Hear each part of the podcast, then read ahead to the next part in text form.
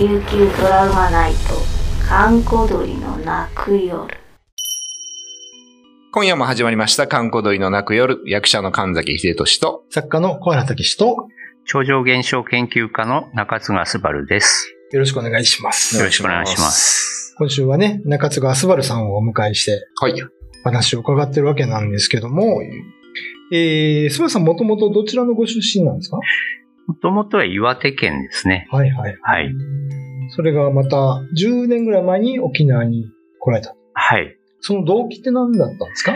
えっ、と、まあ、大学が北陸、あの、長岡にいたんですけど、うんまあ、就職をして神奈川の藤沢の方に、えー約5年ほど働いていましたけれど、うんその後、えーまあ、お金を貯めて、えー留学をしたんですけれど、はいまあ、オーストラリアにそこからさらに6年ほど住んでまして、えーまあ、帰国してから、まあ、関東で働きながら、えー過ごしていたんですけれど、まあ、大きな地震とか原発の爆発とかがいろいろ起きて、ええー東京はなかなか、あの、住み心地が悪くなっちゃってー、しょうがないな。あの、日本中いろんなところに声をかけて、うんどっか、あの、行けるところは住めるところはないかなっていう探した時にたまたま、えー沖縄においでよっていうふうに友達から言われて、うんじゃあ沖縄に移住しようっていうことになって、あの、2012年の6月くらいなんですけれど、うんこちらに引っ越してきました。最初に会ったのも2012年かな？確か。そうですね。確か、宜野湾の飲み屋さんで、なんか、面白い人が来てるよって言われて、はいはいはい、はい。行ったら、ここの人がいたわけですよ。はいえー、の飲み屋なんだ。最初の出会いは。最初の出会いは飲み屋さんですよね。はい。えでも、それ以前に、あの、うん僕テレビに見てて、笑っていいともとか、ー、ああー、はいあはい、はい。のね、千原ジュニアさんとこう喋ったりとか、僕はヤフー占いで見てましたよ。中津川スバルの。なるほどねアコースティックリーディング占いっていう。ああはい無料何回かやらせてもらいましはい。もうだから10年ですよね、沖縄。た。そうですね。うん。沖縄どうですか？合ってます？えーっと、まあ、1990年代から何度か沖縄には、あの、訪れていまして、えーまあ、あの、暑くて湿度が高いっていうのはよく知ってては来たんですけれど、え沖縄に来てからいろいろえー体にも変化がありまして、えーまず、髭が濃くなったっていうのがあったのと、あと、潮風に毎日触れるときに、うん。えー目やにが止まらないっていうのがあって、毎朝、あれおかしいな、目やにが取れないなっていうのが1週間から1ヶ月近くあって、それ以降は慣れたみたいで、うんえっ、と、そういうことはなくなりましたけど、まあ、潮風のせいなんだろうなとは思うようにしています。なるほど。それ以外にも理由があるんですよね、なんか。まあ、住んでる場所にも起因するものは何かあるかもしれませんね。なるほどね。今どちらにお住まいなんですか？今はマージですね、世界遺産の式内という、あの、はいはいはいところがありますけど、その近くに住んでいます。うん。あの、県内でも有名なお墓所ですよね。そうですね。まあ、四季名霊園が近くにありまして、えええー沖縄の約7割の、えー墓地が、あの、集合している場所になりますね。まあ、ぼちぼちって感じでそうです、生活してるんですよ。はいはい。あそこら辺はなんかね、やっぱりお墓が多いですから、はい。死んだ方とかなんか、そういうのも感じ取ったりするんですか？夜中にフクロウが鳴く音はよく聞くのであの、まあ、珍しいなと思って、え近くまで行って、あの、録音したこともありますけど、うんフクロウはほうほう鳴くんですけど、僕が行った時に、ほうほうではなくて、あの、リズミカルに 歌っているほうほうがいるんですよね。どんな、だからそれはフクロウなのか別のものなのかわかりませんけど、えちょっと不思議だなっていうのが何回かありましたね。え なるほどね。一応沖縄の人には沖縄の墓地は怖くないからって思っ言われたんですけど、まあ、行ってみたらちょっと不気味なところも何箇所かあって、怖いなとは思いましたけど、うんまあ、怖いですよね。怖いですね。そこら辺はまあ、あれですか、霊感はある？僕はほとんど霊感はないんですけど、はい一応、その、1990年代のアカシックレコードの、えー修行で、えー超能力みたいなものは備わっているみたいなので、えっ、と、霊とか霊と話ができるとかいうわけではないんですけれど、ほど。あの、そのエネルギーを感じ取る程度ですよね。はい。なるほど。じゃあそこら辺はまた、あの、ウェブの方で、はい。ぼちぼち掘り下げますか。はい。はい。えー今夜のお相手は神崎秀俊と、小原武史と、中津川すばるでした。はい。はい まあ、本当にぼっちですよね、あそこね。そうですね。うん。で、そのリズミカルに歌ってるって、どんな風に？えっと、えーまあ鳥なので、こちらからも、あの、声かけをすれば応答してくれるんじゃないかなと思って、僕も方法言うんですけど、うんそれに合わせて向こうも、ほうほうほうって言ってくるんですね。じゃあそれに合わせて僕もほうほうほうって言うと、ほうほう会会話が成り立ってるから、あれこれは鳥なのかな別、別なのかなっていう。沖縄のね、妖怪で、コウミっていうのがいるんですけど、はいはいはいはい。うん人が死ぬ前に出てきて、はい。うん。こう、こうって言うんですよ。はい。それはなんか会話できるっていう。えっ、と、それによく似た話がなんか地元にあったらしくて、うんえっ、と、私もその鳥の鳴き声を、えー聞いた後に救急車が近くに来てるんですよ。うん。だからもしかしたら因果関係あるかもしれませんうん。けど、じゃあ、こう見と喋ってたかもしれない。ねえ。で、そうですね今。その話してたらこっち音をしましたよ。聞こえた？聞こえなかった。どっち？こっち？僕こっちに聞こえたけど。え、何？ほうほうって言ったんいやいやですか、カチッって音が。カチッと。なんかスイッチが入った。うん スイッチ入りました。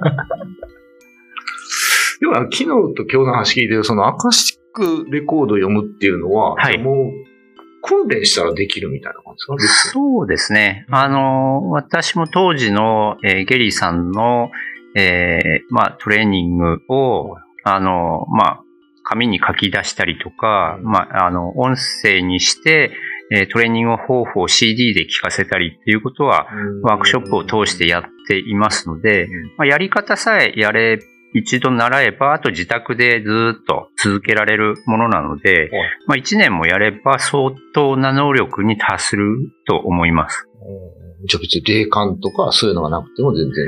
そうですね。まあまあ、アカシックレコードは皆さん多分寝ている時に見ているはずなんですけど、それは無意識的に見ているだけなので、自分のあの、そうですね。意識的に見ようっていうのがそのトレーニング方法なんですよ。うん。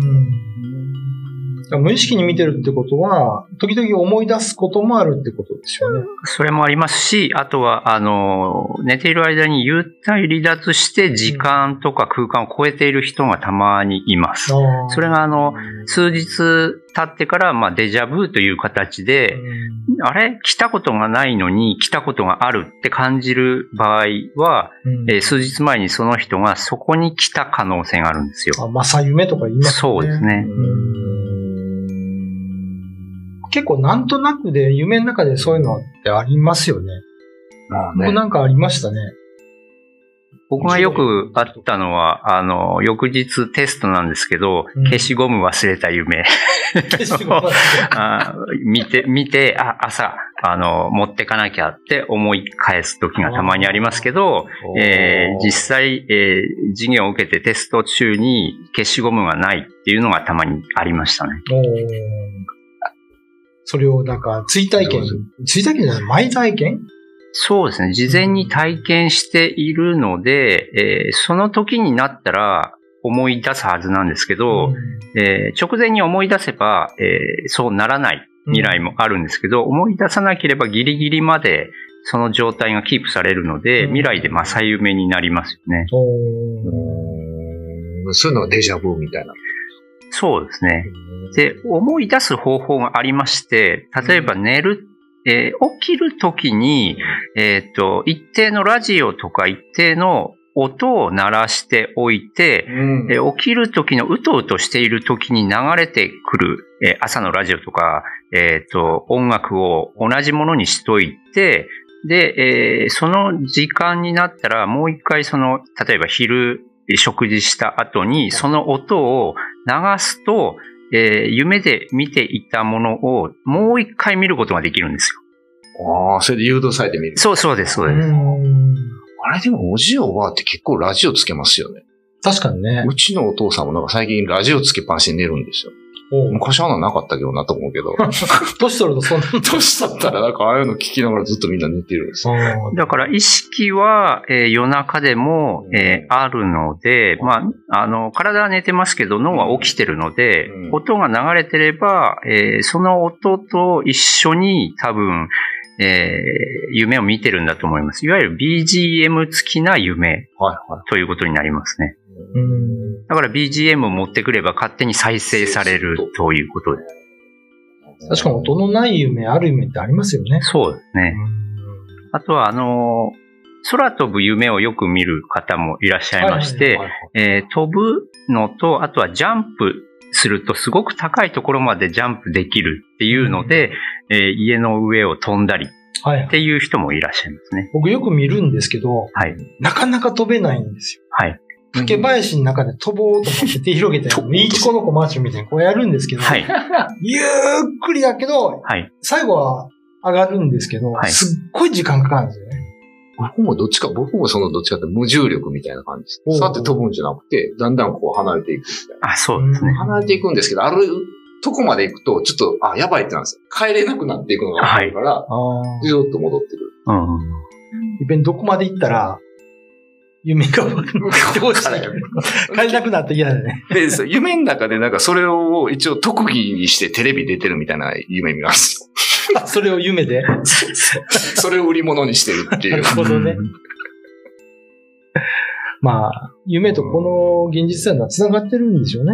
そうでしょうね。うん。この違いってあるんですさっき言ったように、こう離れていく夢と、スパンって飛んじゃう人の、この夢の見方で、えーっと、えー例えば目的地がはっきり分かっている人であれば、えーあ、自分が飛んでるっていうのを認識した瞬間に目的地にズバンとこう移動できるらしいんですね。おそれ夢の中でと。夢の中で。だから夢の中で基本何でもありじゃないですか。ただし自分がそれに、ここが夢だっていうのに気づくか気づかないかだけなんですけど、明晰夢ってやつ。そうですね。気づいた瞬間に、えー真っ暗で誰かに、えー追われているような夢であっても、一瞬でお花畑にするっていうことは可能なので、コントロールするってことでしょ？ね。寝る前に10回、えー自分は夢を見たら起きるっていう風に、うんえー夢を見た時に手のひらをこう見なさいっていうのに自己暗示するらしいんですね。うん。そうすると、夢の中で手を見るって、手を見た瞬間から、あの、それまでの世界が一変するそうです。おそれが、あの、えー精神心理学者が、あの、作った夢の中で、明晰夢に変える方法っていうふうに提案されてましたーね。今度やってみたいけど、なんか、夢見たら忘れそうだな。そうです。まあ、明晰夢を、えー意識的に見たいんであれば、えっ、と、某、えー乳酸飲料を寝る前に飲むか、えーっと、もう、えーっとね、さえーっと、チーズ、青カビのチーズあるじゃないですか。ブルーチーズねブルーチーズ。うんそれを3切れ寝る前に食べると、えー明晰夢を見れる世界に行けると言われてますね。うえん。ー、某乳酸飲料ってなんだ、なんとか線みたいなやつですか？そうですね。言ってるよね。あ、なるほどね。じゃあそれを見て、うん。暗示をかけてみると、明晰夢が見えると。乳酸菌ってやつですね。はい。ちょっとやってみましょう。はい。はい。えー今夜のお相手は神崎仁と、小原武史と、中津川すばるでした。YouTube のチャンネル登録高評価 Twitter のフォローよろしくお願いしますポッドキャストも配信中詳しくは概要欄まで。